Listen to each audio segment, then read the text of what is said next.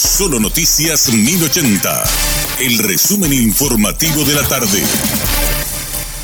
Hola, soy Richard Toñanes y este es el resumen informativo de la tarde. En conversación con Radio Monumental, César Barreto, ex ministro de Hacienda, habló sobre la reunión que realizó el presidente de la República con el equipo económico hoy en el Palacio de Gobierno. Él mismo expresó que estos tiempos electorales son muy complicados en el punto de vista político y que el año próximo puede tener un impacto en las finanzas públicas. Yo en particular conozco los números, digamos, sigo las finanzas públicas hace mucho tiempo y compartimos esa preocupación del, del, equipo económico y, del presidente. En este sentido venimos ya hace un tiempo hablando de esto, de que estos tiempos electorales son muy complicados desde el punto de vista político, en el impacto que pueda tener esto en las finanzas públicas por experiencias anteriores que ya hemos tenido, ¿verdad? Y realmente es, una realidad difícil, compleja, pero que, que tenemos que tratar de pasar lo mejor posible porque de otra manera el futuro va a ser muy complicado.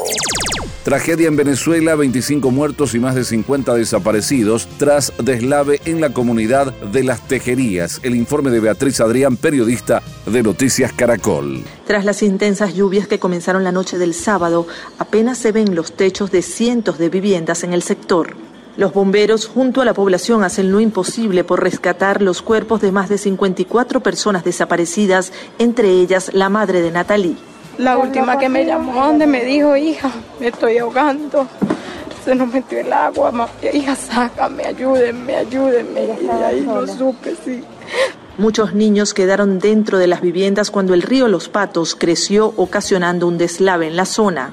En una iglesia cristiana 20 personas estaban orando cuando la creciente súbitamente los arrastró. Más de 1.500 funcionarios han ido llegando al sector que no tiene comunicaciones ni servicio eléctrico. Los cuerpos rescatados están siendo trasladados a la morgue de Maracay. El mandatario Nicolás Maduro decretó tres días de duelo y zona de desastre al pueblo de Tejerías.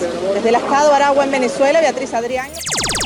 El presidente Mario Agdo Benítez realizó este lunes nuevos nombramientos en las filas mayores de las Fuerzas Armadas de la Nación. Esta vez dispuso dos cambios en la Fuerza Aérea Paraguaya. Fue nombrado como jefe interino de Estado Mayor en la Fuerza Aérea Paraguaya el general de brigada Edilberto Salinas Olmedo. Mientras tanto, como comandante interino de la Primera Brigada Aérea fue asignado el coronel Carlos Augusto Gómez Reyes.